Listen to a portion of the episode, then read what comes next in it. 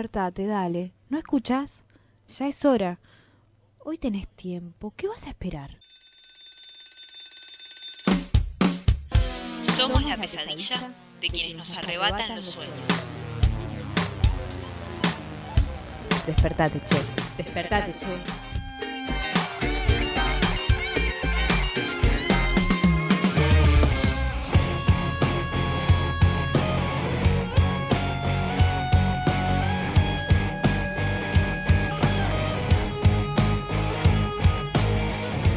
Buenos, buenos, buenos, buenos días a todos.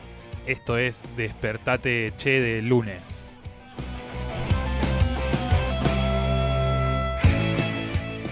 Mañana fresca en la ciudad de Buenos Aires y en el conurbano, porque algunos venimos desde el conurbano y también está fresco. Lunes difícil de arrancar. De hecho, acá quien habla está bastante dormido. Eh, llegué, llegué justo, justo, justo para hacer aire.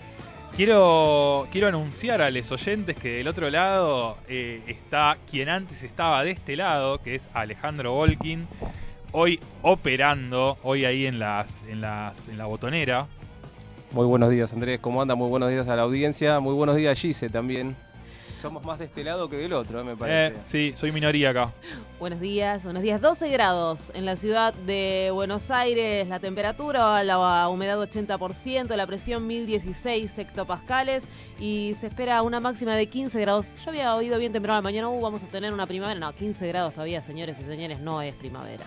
Muy bien, hoy tenemos un programa muy interesante. Ya podemos ir anunciando, vamos a hablar con les compas del ex Roux Ocefa, hoy Farmacop, que nos van a venir a contar del bachillerato popular que están organizando. ¿Qué más tenemos? A ver, refresquenme la memoria. Como todos los lunes vienen compañeros, porque hoy son dos compañeros que vienen de acá del espacio. Recordamos que estamos transmitiendo desde el ex Centro Clandestino de Detención, Tortura y Exterminio Olimpo. Hoy en día espacio de memoria. Bueno, dos compañeros van a venir a hablar un poco de historia de este espacio. Así que siempre son eh, muy interesantes. Las columnas viene Juan y Kini. Ahí va, muy bien. Les estaremos esperando ansiosos. ¿Tenemos las movilizaciones de hoy, Colo, ahí del otro lado? Sí, por supuesto. Vamos a contar qué es lo que está sucediendo.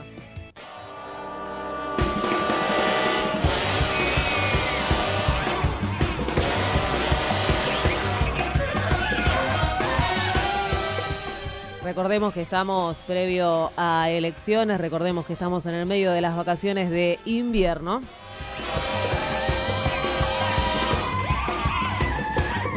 El gremio que nuclea trabajadores estatales está anunciando medidas de fuerza en la provincia de Buenos Aires por la negativa de la gobernadora María Eugenia Vidal a reabrir las paritarias. Se va a dar una conferencia de prensa en la sede de la Asociación de ATE en 8 y 55 allá, en La Plata, ahora, en este momento se está dando. Salimos de Buenos Aires, nos vamos para Chaco. Allí los trabajadores de la óptica Bichara de Resistencia están tomando la empresa. Es un laboratorio que operaba a las 24 horas y que prestaba servicios a ópticas de Resistencia y de toda la región. Los empleados no están cobrando desde mayo y denuncian que los dueños abandonaron la empresa.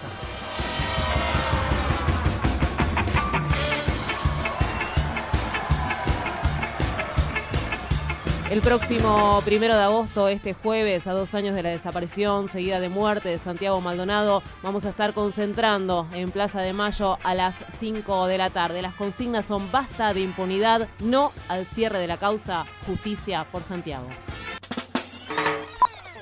No vas a poder enchupar, sintonizar ni echarte para atrás. Podrás estar enganchado por la escuelita y lanzarte por las chelas en los Momento de hacer un repaso de qué estuvo pasando en los medios de comunicación hegemónica en el fin de semana. Desde el viernes hasta ahora, ¿qué es lo que nos perdimos? Por ahí no prendiste la tele. Bueno, te lo vas a enterar aquí, en Despertate Che. No te mostrará fotos de Fox sonando una trompeta, lidiando una carga por parte de López Obrador, ahumada, el niño verde para escuchar discos de Molotov confiscados de un santuario de. La revolución no se televisará.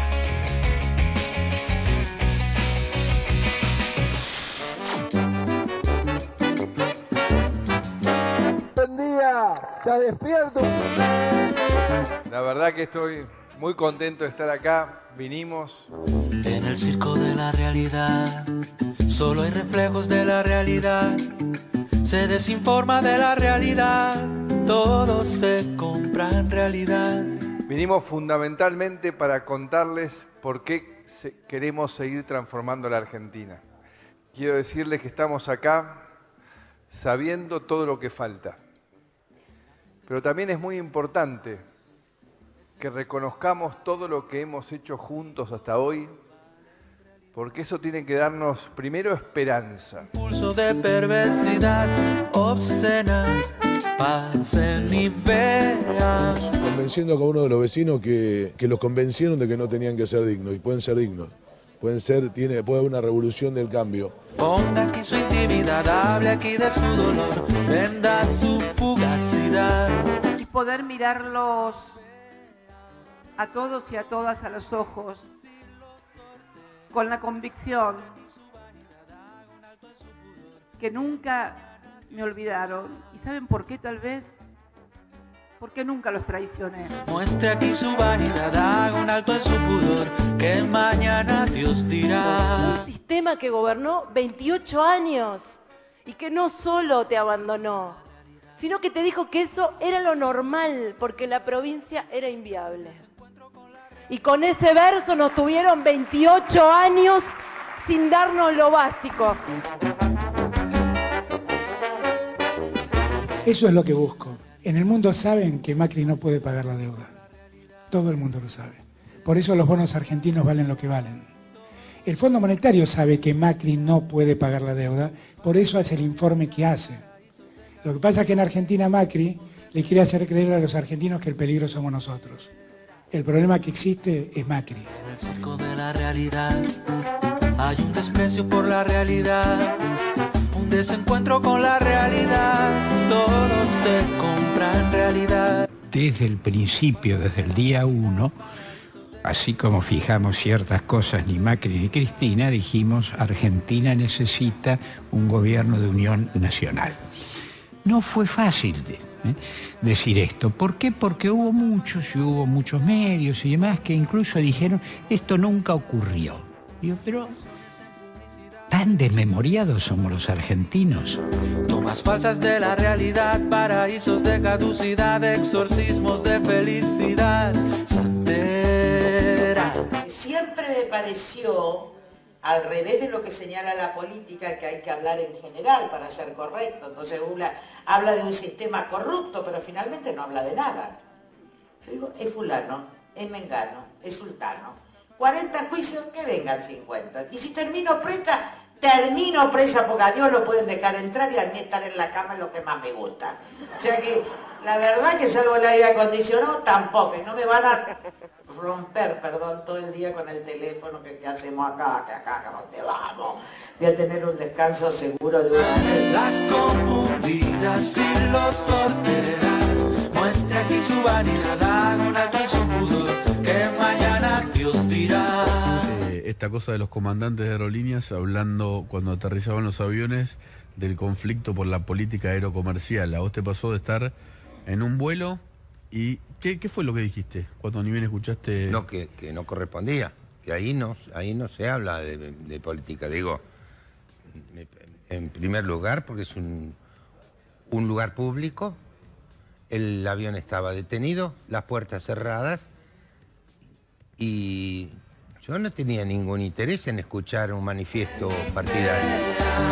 Monstruos seguidos de dos cabezas, ponga aquí su intimidad, hable aquí de su dolor, venda su fugacidad.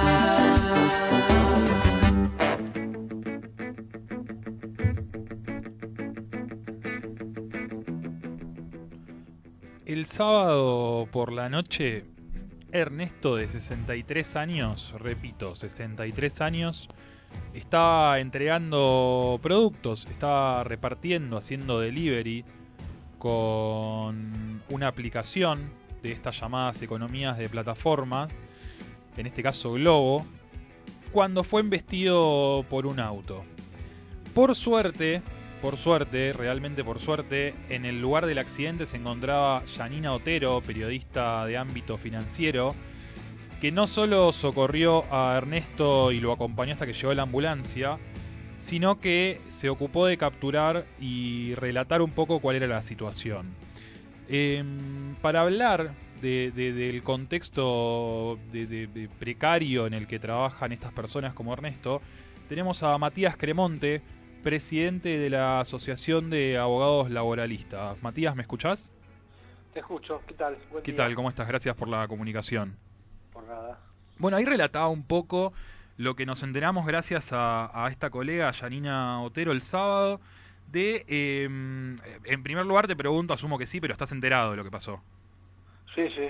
Bueno, eh, básicamente esto, Ernesto siendo delivery de Rappi tiene un accidente. En las fotos que difunde Janina Otero mientras lo socorría se ve la conversación que estaba manteniendo Ernesto con, el, en este caso, el representante de Globo, en el que le dice, le, le- relata que tuvo un accidente, que no va a poder entregar el pedido, y este representante eh, en ningún momento le, le pregunta por su estado de salud físico, sino que le dice, eh, le exige que le mande una foto de cómo estaban los productos para ver si se podían entregar o no.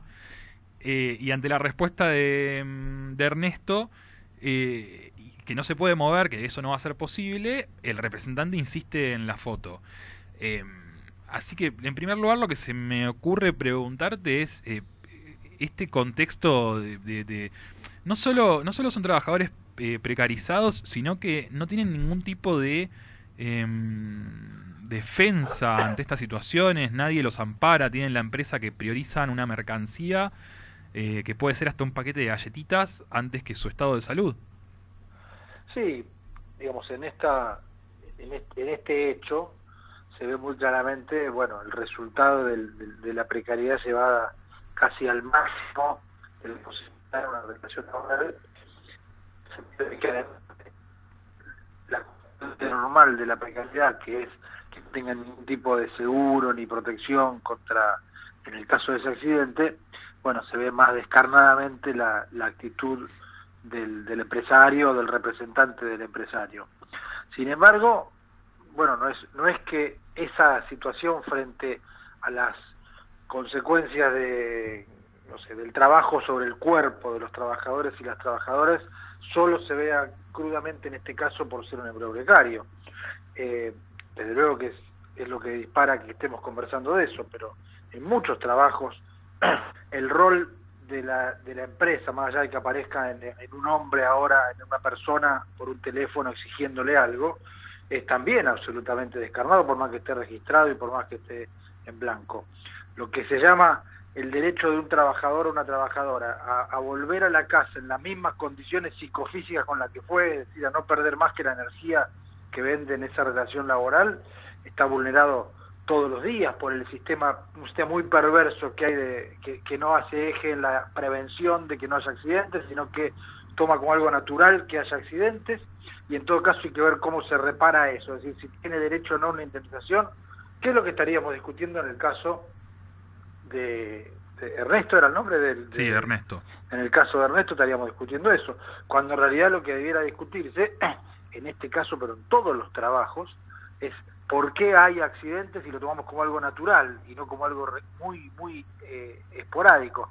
Claro, lo grave en el caso de Ernesto es que además, muy probablemente por trabajar para estas empresas, no tenga ni siquiera RT, no lo reconozcan como un empleado directo, entonces ni le paguen los días que no pueda trabajar por estar ahora en reposo o en, digamos, recuperándose, ni mucho menos lo indemnicen si tiene una secuela eh, esa, este, este accidente, que es lo que debería corresponder, por lo menos si tiene una, una RT.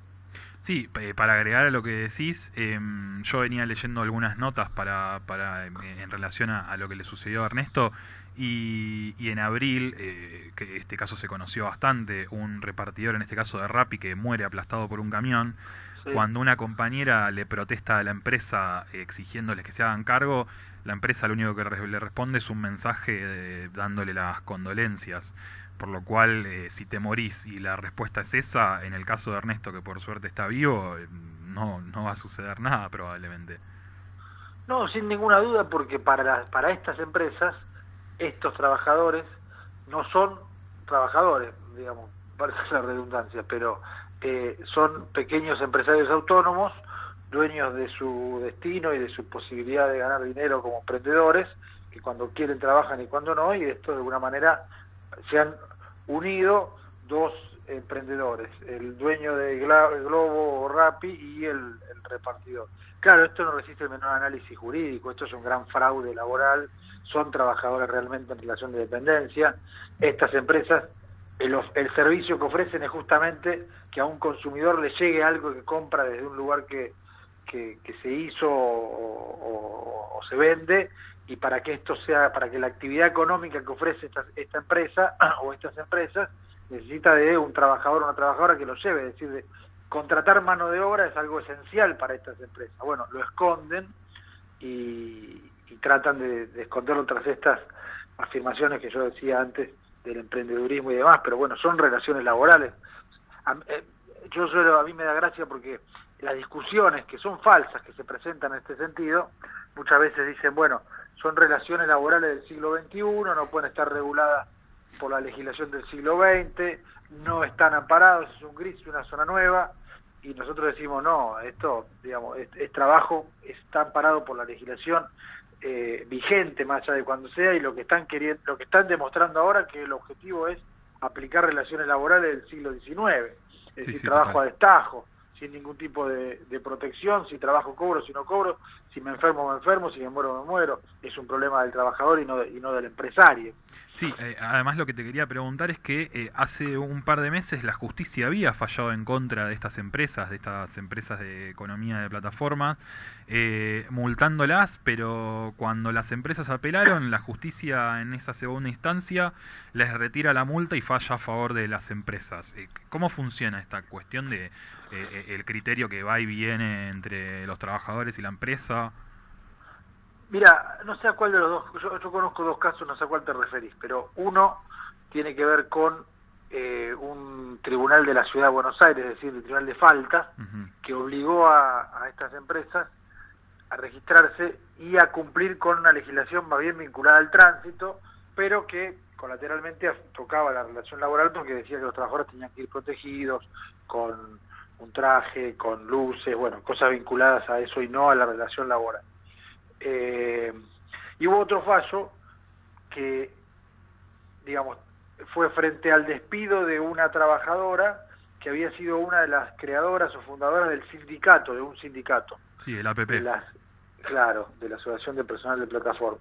Que en primera instancia hubo una medida cautelar que ordenó reinstalarla, mejor dicho, que le den de alta nuevamente en la aplicación, porque evidentemente la baja, es decir, el despido, era por, fue por- como consecuencia, como represalia por haber formado un sindicato, y la Cámara efectivamente revocó ese fallo, pero no por entender que había o no había relación laboral. Todavía no hay antecedentes que yo conozca eh, jurisprudenciales que, que realmente digan hay una relación laboral o no la hay, mejor dicho, no hay al no haberse discutido. En este caso lo que se discutiera si era eh, si podía dictarse una medida cautelar en el sentido de que se puede presumir que había sido una discriminación por su actividad sindical. Que yo creo que sí, y creo que el fallo en ese sentido es un retroceso de respecto al anterior de primera instancia, pero tiene que ver más con la discriminación y la representación sindical que con reconocer o no una relación laboral, porque el, juicio está comenzando recién, digamos. Ma- Matías, Alejandro Volkin te saluda de este lado. Te hago una consulta.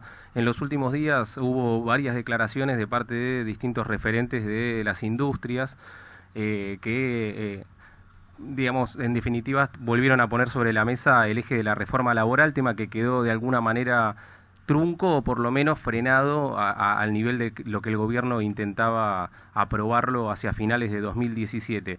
¿Podés contarnos en qué situación está hoy en día la reforma laboral que el gobierno intentó aplicar e intenta aplicar y que los empresarios estaban exigiendo? No, en términos formales, es decir, de una reforma legislativa en el Congreso Nacional, eso está, digamos, no tiene trámite, no tiene trámite parlamentario.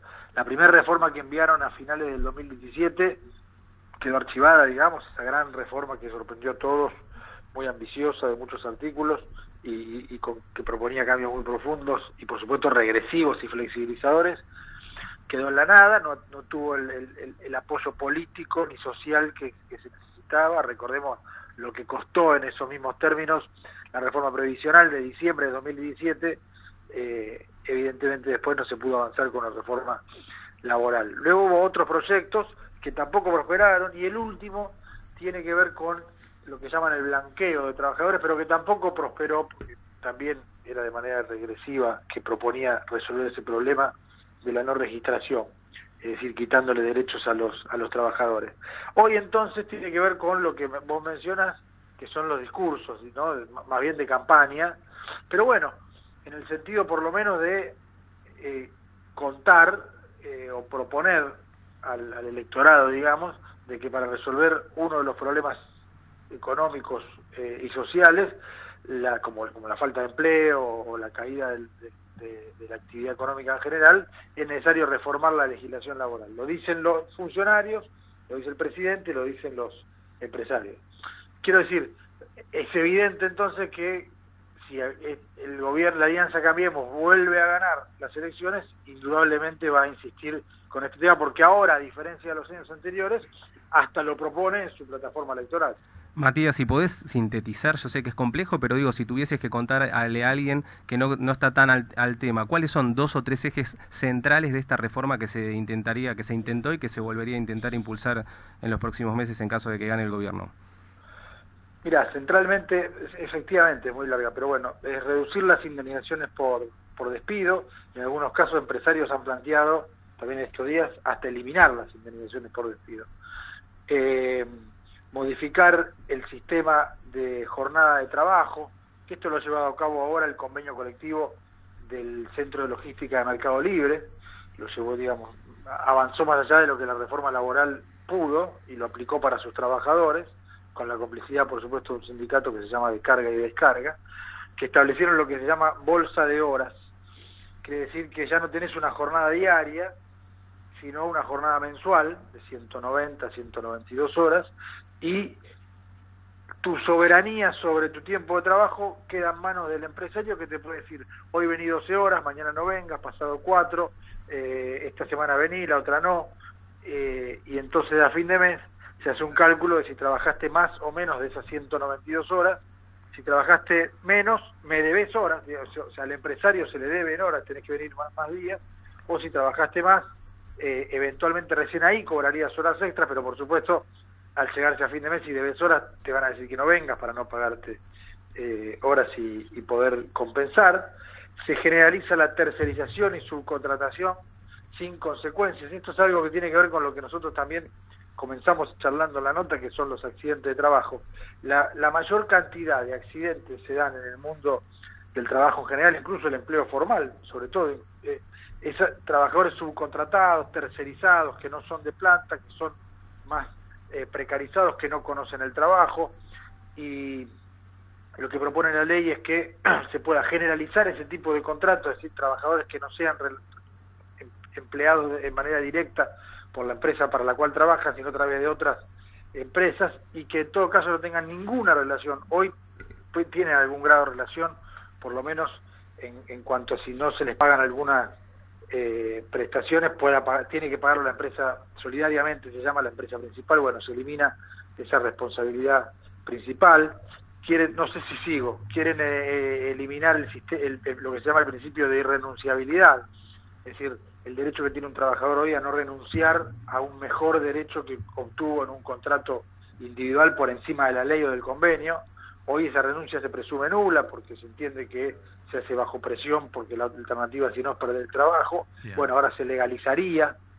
En fin, eh, no sé, eso es un, una, no, no, bien, bien, bien. una Fue- fue- pincelada. sí, pero- fue un buen resumen. eh, la verdad es que tenemos poco tiempo y, y- y con este caso de Ernesto de, de detonante da para hacer eh, cinco horas de debate, que sería muy sano problematizar estas aplicaciones, pero sabemos que en este contexto difícilmente se haga. Matías Cremonte es quien hablaba, el presidente de la Asociación de Abogados Laboralistas. Te agradecemos un montón la comunicación, Matías. Al contrario. Un abrazo. Buen día. Chau,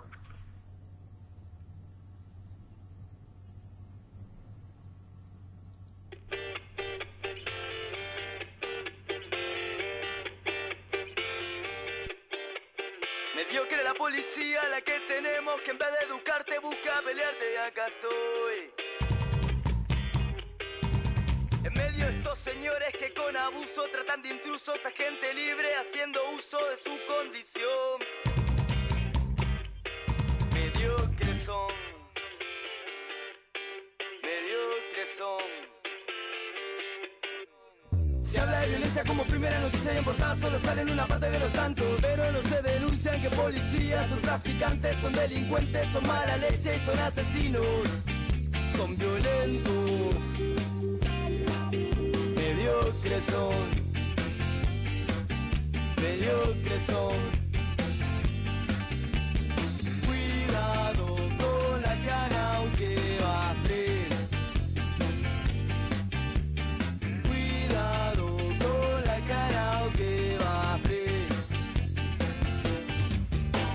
Allí voy, libertinaje, no raje, no corras, no huchas y nunca te calles la boca rota por miles de idiotas que salen de malos con palos y van por la vida. De golpeadores. A veces juegan con la justicia, haciendo racia por simple gracia. Su deporte precioso. Al calabozo o al calabozo. Con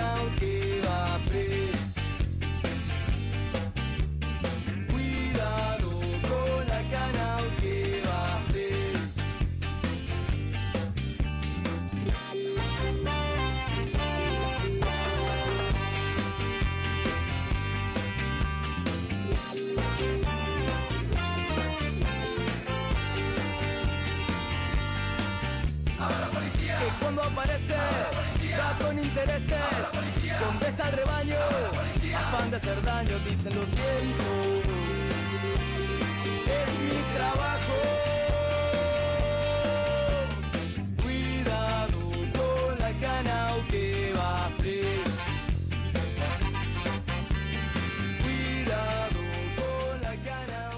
va Y tenemos un programa un poco uruguayo en la musicalización. 11 tiros es lo que suena con la Canao.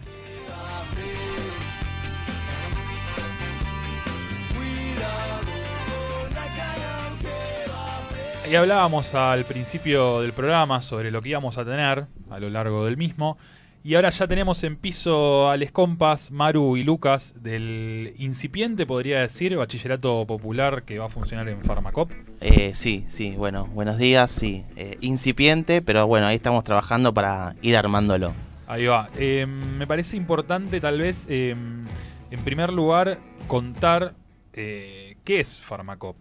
Bueno, eh, Farmacop en realidad es la cooperativa eh, que se estuvo formando durante este último año eh, en el laboratorio eh, ex Rox Ocefa, acá en el barrio de Floresta.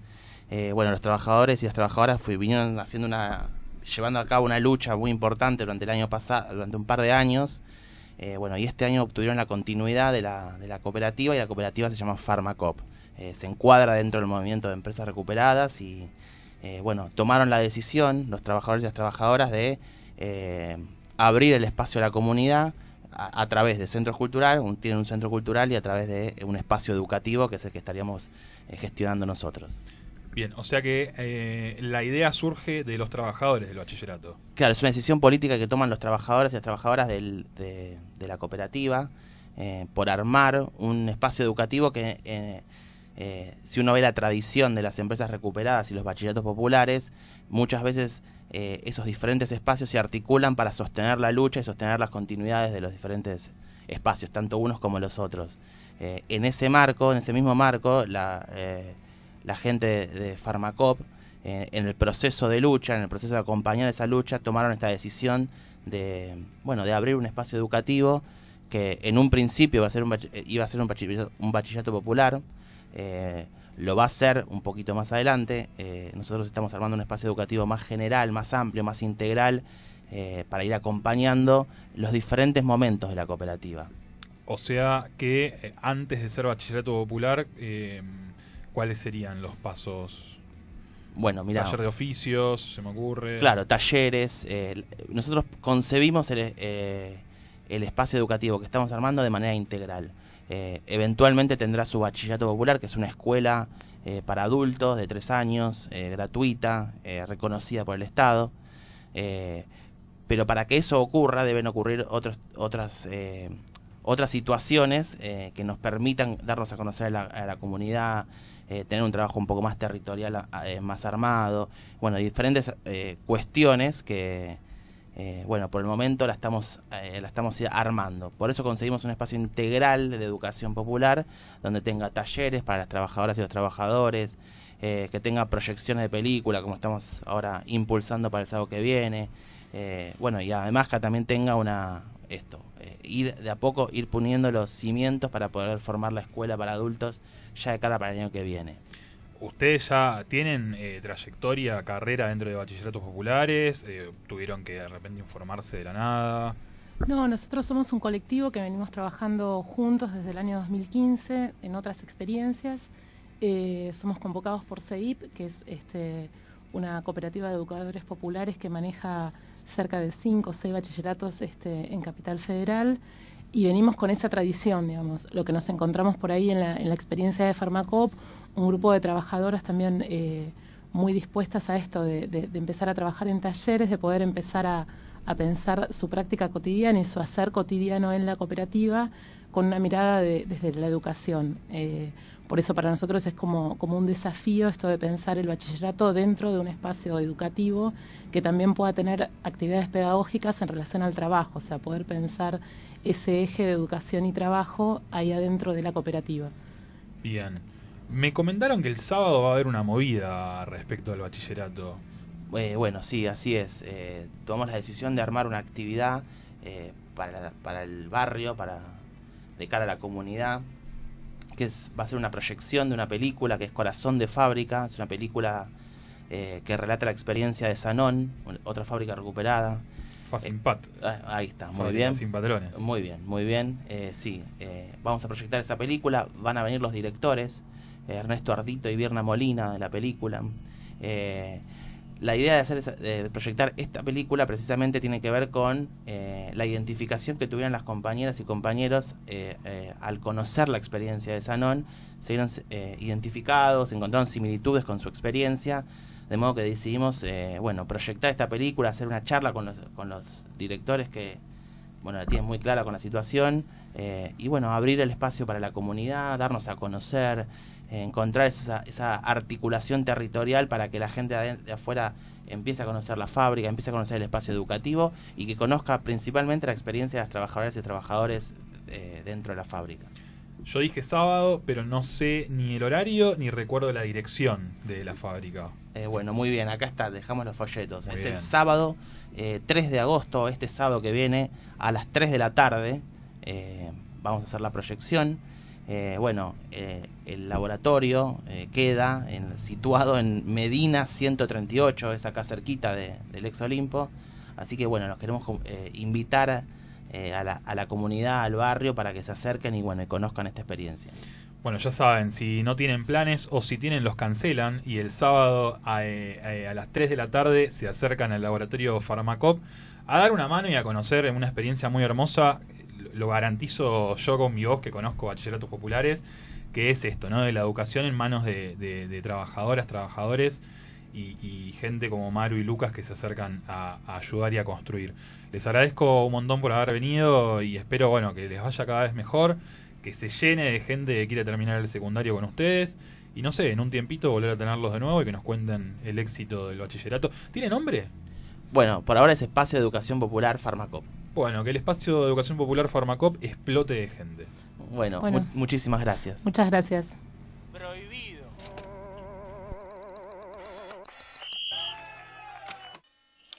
Prohibido girar a la derecha. Somos los obreros, la base de este juego, la que siempre pierde el mismo pin-up. Un juego bien pensado en el que nos tienen callados y te joden si no quieres jugar. Radio presente. Radio Presente. Nosotros decimos presente. Por la memoria, la verdad y la justicia. Yo digo presente. Somos presente. La voz del ex Olimpo. Yo. Yo digo Yo digo presente. prohibido.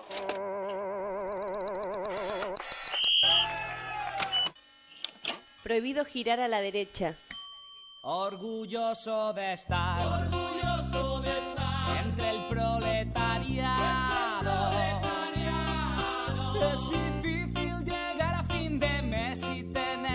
Sudar y sudar para ganar nuestro pan. Radio presente. En la lucha por nuestros derechos, digamos presente, digamos presente, que la gorra no te zarpe. Las razones de una detención pueden ser acusación de cometer un delito, una falta o contravención o averiguación de identidad o antecedentes. Deben permitirte llamar inmediatamente a un familiar, abogado o persona de confianza. Saber te hace más libre. Conoce tus derechos y hacelos valer. Radio Presente. La voz del ex Olimpo.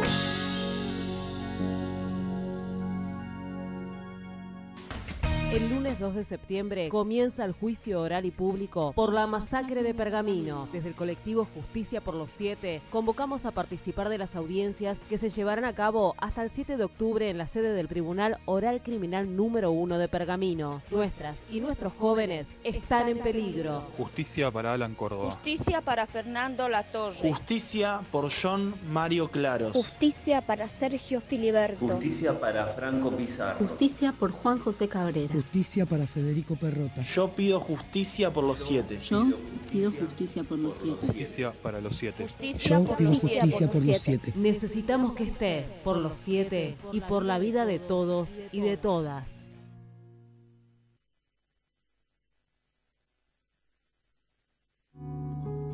Tenés un ratito más. Despertate, che. Sucursal de los despiertos con lo justo, esperando el despertar del mundo desde la cama. Despertate, che, por radio presente.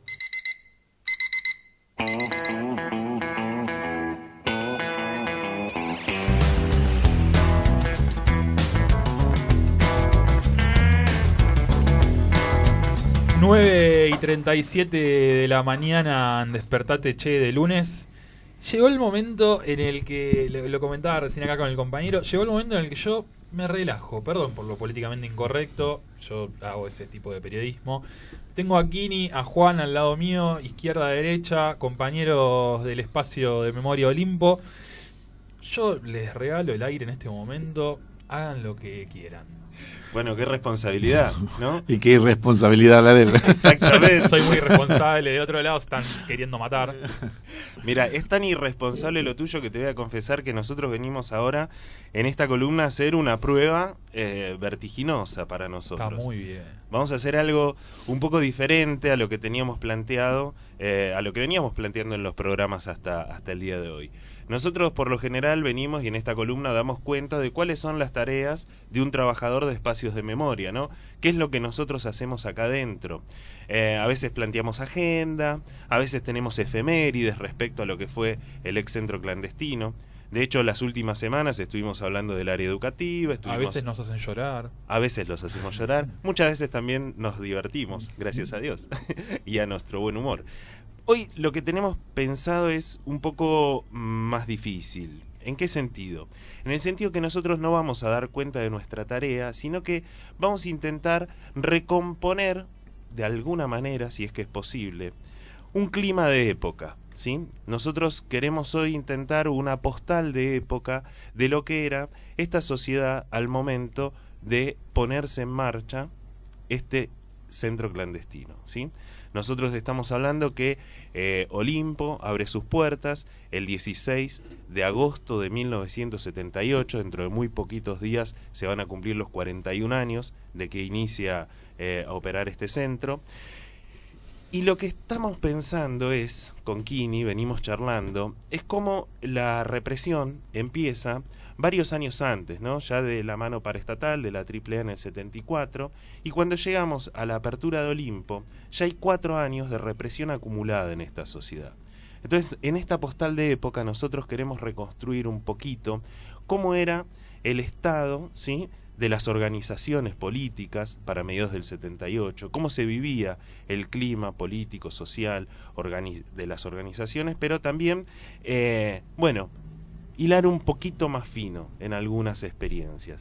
Por eso, esto creo que podemos empezar por ahí, ¿no, Kini? Sí, es un poco también para, para en la línea de lo que viene diciendo Juan, son conversaciones que nosotros tenemos entre nosotros y en día ¿por qué no compartirlas, con abrirlas?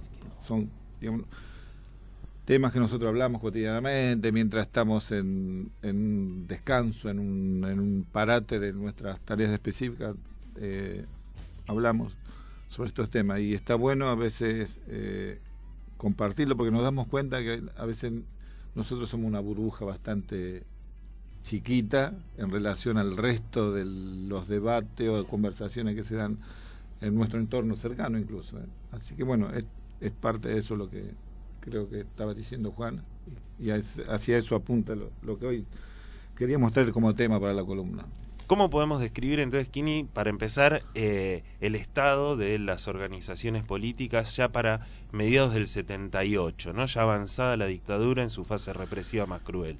Para el 78, acuérdense que hace poco se cumplió el aniversario del descabezamiento de la dirección del, del PRT, del Partido Revolucionario de los Trabajadores, que era, si no era la primera, la segunda, o estaban ahí pareja en, importancia con la organización Montoneros.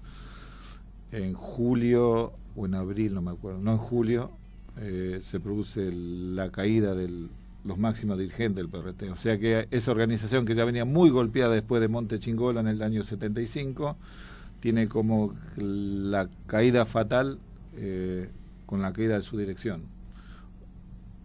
La dirección de Montonero estaba, los que habían podido zafar de la, de la represión estaban en, el exilio y quedaba realmente muy poco. Esto a nivel de, de organizaciones políticas armadas que venían funcionando hace muchísimos años, del 69, 70 a nivel de movimiento obrero y de movimiento estudiantil, de movimiento de barrios, estaba totalmente desarticulado todo. Estaba absolutamente desarticulado y la actividad política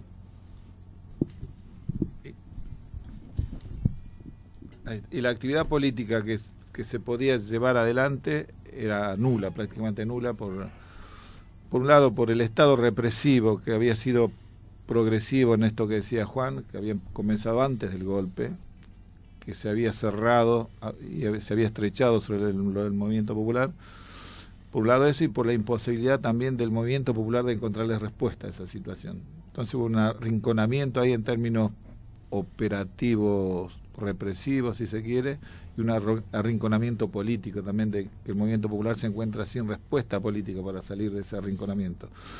Y, perdón que, interrumpa, pero mm, em, vos recién hablabas del movimiento obrero y estudiantil en mm. particular, y yo pensaba que, eh, como recién Juan hacía énfasis en que ya la, al momento de la apertura del Olimpo ya había cuatro o cinco años de represión, qué fuerte habrá sido esa represión que diezmó al movimiento estudiantil y obrero que venía, por ejemplo, de una, yo considero, victoria enorme, como fue el Cordobazo. Y sin embargo, los planchó. Sí, yo creo que tenemos que tener en cuenta lo progresivo que fue el avance del Estado represivo, de la dictadura. Entonces fue desmantelando progresivamente, no fue el 24 de marzo que arrancó el desmantelamiento del movimiento popular eh, estudiantil, obrero, sino que ya venía desde antes eh, con sus organizaciones cada vez más golpeadas y cada vez más aisladas de ese movimiento popular.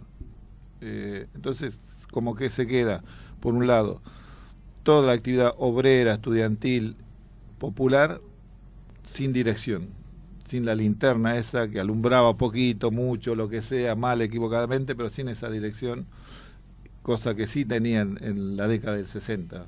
Eh, en, el 70 ya, a partir del 74, 75, se queda sin esa sin ese horizonte, sin esa. Por ahí conducción es una palabra muy... Sí, referencia. Sí, sí, sin esa referencia. Eh, entonces, también eso es importante tener en cuenta que fue muy progresivo. Porque hoy les ponía un ejemplo a, Juan, ¿no? Le digo, imagínate que nosotros, en términos individuales, ¿no? Eh, llegamos a un estado físico después de mucho tiempo que nos rendimos la misma cantidad de esfuerzo, digamos, la misma calidad de esfuerzo que hace 20 años. Y eso fue progresivo, no nos damos cuenta hasta que por ahí hacemos, queremos correr el colectivo y no nos da el oxígeno. Bueno, es más o menos eh, con ese ejemplo un poco burdo, es la situación a la que llegamos en el 76. Digamos, con el agravante que las organizaciones y la militancia de aquella época no se daba cuenta de ese desgaste y que sobreponía o anteponía a ese desgaste la voluntad de, de cambio y la fe en, un futuro mejor. Y, la, y digamos y y el horizonte ese de que eh, todo era posible. E, esa voluntad a veces obturaba la realidad de que enfrente había un estado terrorista tremendo, tremendo como nunca antes lo había habido, con métodos inéditos como la desaparición de personas a nivel masivo, la implementación de campos de concentración clandestino a niveles ter terribles, estamos hablando de 700 y pico campos, cosas que antes no habían existido, si bien la represión política y la persecución política en este país existieron desde la masacre de los pueblos aborígenes, eh, la dictadura militar del 76 inauguró métodos muy inéditos que no se habían conocido y que el, el campo popular se encontró ante una situación eh, inesperada, sin saber cómo, sobre todo su dirigencia, ¿no? cómo, cómo actuar en ese nuevo escenario totalmente novedoso. Eh, Sin embargo, Kini, cuando eh, Olimpo abre sus puertas, cuando empieza a operar este ex centro clandestino, eh, la militancia ya tenía una idea más formada de lo que era eh, el sistema de desaparición de personas, ¿no? Sabían Mm. de la existencia de algunos campos, por ejemplo Campo de Mayo, por ejemplo la ESMA, eso era ya una, una certeza a mediados del 78. Eh, ¿Cómo era eh, la experiencia ¿sí? de estas personas que estaban afuera, que tal vez tenían algún contacto con la militancia o ya estaban desenganchados, pero esa sensación de ser perseguidos? Mm. Sí, ya Walsh habla de, de vuelos de la muerte en el 77 y el vuelo de la muerte, digamos, significaba la existencia del campo, del lugar de detención secreto. Eh, hubo declaraciones del ministro del Interior de aquella época, Arguindegui, que amenazaba que, que la represión que se que comenzaba iba a ser distinta a la que se había practicado anteriormente. Y se sabía, en la militancia se sabía la existencia de lugares clandestinos de detención y que significaba eh, el secuestro era la tortura y la muerte, que no había otro, otro destino para el militante que no fuera ese. Eh, eso también, la, la, el reconocimiento de esa situación también fue progresiva. No fue, digamos, a diferencia del golpe en Chile, que fue el 11 de septiembre, el 10 de septiembre todavía se vivía cierta esperanza. el 11 cambia drásticamente. Acá fue muy, muy, insisto con esta progresividad, porque si no es difícil entender eh, a lo que llega un militante en esa situación y a lo que llega la sociedad también eh, en esa situación. Entonces, te modifica, la progresividad te modifica lo cotidiano de una manera tremenda y por ser progresivo uno no lo asume como como eso, como no, no se da cuenta de, de- Claro, yo pensaba que por un lado al ser progresivo uno puede pensar que ok, como que lo, va- lo vas viendo venir y no te agarra tan de golpe, pero por otro lado como que te van adormilando. y vas normalizando determinadas Claro. situaciones que y que no ves el fin, que no ves dónde, hasta dónde aprieta esto, hasta dónde sigue. Eso no, el fin era eso, el secuestro, la tortura y la muerte. Pero no sé, en el medio entre mi libertad y ese lugar era una cosa desconocida. Imagina, imagínense que un militante de aquella época, ya en el 78, vivía pensando en qué momento le pateaban la puerta y lo secuestraban. En qué momento en la calle se paraba un auto al lado y lo levantaba y lo metían en un baúl. En qué momento eh, tenía, si es que tenía la, oportunidad de defenderse. Entonces, y con a veces con una familia atrás, con hijos atrás, con hermanos atrás, con familiares atrás, con la infraestructura, esto quiere decir casas, lugares donde dormir, donde comer, donde estar, cada vez menos, que se reducen las posibilidades, la sociedad se, se mete para adentro con miedo y no ofrece su, su gesto solidario porque tiene miedo, y el trabajo político que generaba que eso sucediera era imposible de realizar. O sea, las reuniones eran para contar cuánto quedaban. Más o menos era, en síntesis, eso. Fulanito llegó a una cita, ah, está bien. Fulanito faltó una cita, uy, fulanito cayó. Y, y hoy hablamos del término de caída. En Argentina tiene una connotación terrible, lo mismo que el, el, la palabra desaparición, lo mismo que la palabra incluso secuestro, que sí. es una, una palabra pesada, digamos, con una densidad específica muy pesada, en Argentina tiene otra característica vinculada al terrorismo. Eh, y bueno, vivir en esa situación durante años te pone en una lógica de supervivencia que te saca y te mete en un nivel de abstracción de la realidad tremenda, tremenda. Vivir contando que no sabes qué va a pasar mañana, te imaginas que proyectos es, no existen los proyectos, no... Sí, además hacer política sin saber si mañana estás vivo es como extraño. Es, es, sí, sí, es muy extraño y además no lo haces no solo por eso, no lo haces porque no sabes qué hacer. Eh, y la voluntad te llevaba a pensar y a decir, en Vietnam lo, el, ahí vivía lugares que lo enfrentaban con Tacuara, con Bambú, al, ejército más poderoso del mundo y sin embargo vencieron, los vencieron. En Cuba desembarcaron 40 tipos en, en un lanchón y provocaron una revolución. Entonces siempre se ponía esos ejemplos, o siempre, o muchas veces se ponía esos ejemplos, por la impotencia de saber dónde estás parado políticamente. Eh, no había posibilidades de, de entender lo que pasaba. Dentro de las cosas, perdón, dentro de las cosas que vos decís que son difíciles de entender, al día de hoy nosotros tenemos acceso a través de, películas, de documentales que son de pública distribución y acceso, eh, a testimonios y entrevistas de militantes de la época que aún sabiendo de la existencia de los campos, eh, cuando se produce su caída, ellos testimonian haber sentido un gran alivio, un gran alivio de que se haya terminado esa etapa de esconderse, de persecución, de no saber qué va a pasar mañana. Y eso creo que al día de hoy es algo muy difícil de, de, de, transmitir, de que podamos entender cómo que esta persona que sabe de la existencia de los centros clandestinos, al momento de su caída experimenta un alivio. ¿no? Yo creo que por ahí no se conocía, se subestimaba el poder de destrucción que tenían los campos y los torturadores y la tortura, ¿no? Tal vez que por ahí venga un poco la respuesta, pero además fue una cacería. La, el término de guerra no se puede aplicar a esa etapa por cuestiones técnicas que hablan que nos hablan los manuales de guerra que por, ese lado, pero también por la manera en que se dio era un peso psicológico tremendo ser perseguido es tremendo no todos los días no poder dormir eh, dormir mal eh, pensar que casi cotidianamente eh, uno se enteraba que alguien había caído que alguno muy cercano y ese alguien qué sabe del resto le arrancarán información no le arrancarán información es muy pesado esa esa situación psicológica si se quiere. Yo no, no manejo la psicología no, entiendo pero es muy pesada. Imagínense yo saqué de los datos de Olimpo en mes de julio hubo 13 caídas.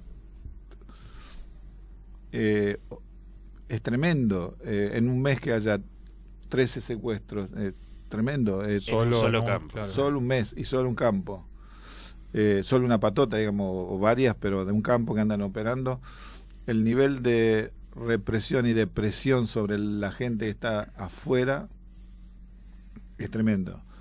Eh, y además, mucha gente, mucha gente que fue secuestrada no supo que era buscada o que estaba en la mira de la represión hasta que fue secuestrado. Porque en, un, en, la, en la época previa al golpe, uno podía saber, porque lo iba a buscar la policía, porque había orden de detención, porque había allanamientos más o menos legales, que lo perseguían. Y a partir de ahí cambiaba lógicamente drásticamente su vida y pasaba a la clandestinidad. Pero bajo la dictadura uno se sabía observado, tal vez no lo era, tal vez nunca lo fue, pero era perseguido. Eh, entonces eso también es una situación, no saber hasta dónde el Estado represivo te está persiguiendo y buscando. Yo siento tan, tan lúcido, tan vívido lo que nos contás, Kini, que tal vez para entender un poco más, eh, a título personal, pero siento que al oyente también le gustaría saberlo, con toda esta presión psicológica, esta paranoia, este estado de estrés que generaba ser militante, activista en esta época, ¿por qué había gente que seguía luchando? Y eso en tiene, tu opinión o en tu, sí, en tu experiencia. En mi opinión y por el- algunos compañeros que conocí es por la convicción, por esa idea que esa vocación de cambiar las cosas, esa vo- hay que ver que uno venía de los años 60 y 50 que se habían producido hechos que nadie esperaba, estaba la revolución cubana, el- de nuevo esto de la revolución vietnamita, el- la derrota del imperio más grande del, planeta en esa época, era derrotado por uno de los pueblos más chiquitos que hay.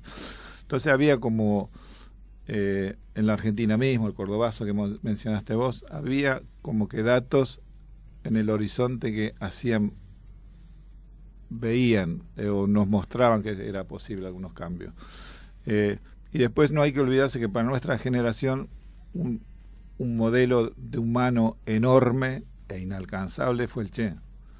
Entonces eso también era un faro. Entonces cualquier sacrificio era poco si porque se creía que la revolución estaba ahí, a la vuelta de la esquina.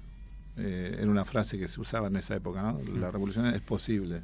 Entonces, no cualquier sacrificio justificaba se justificaba con ese horizonte.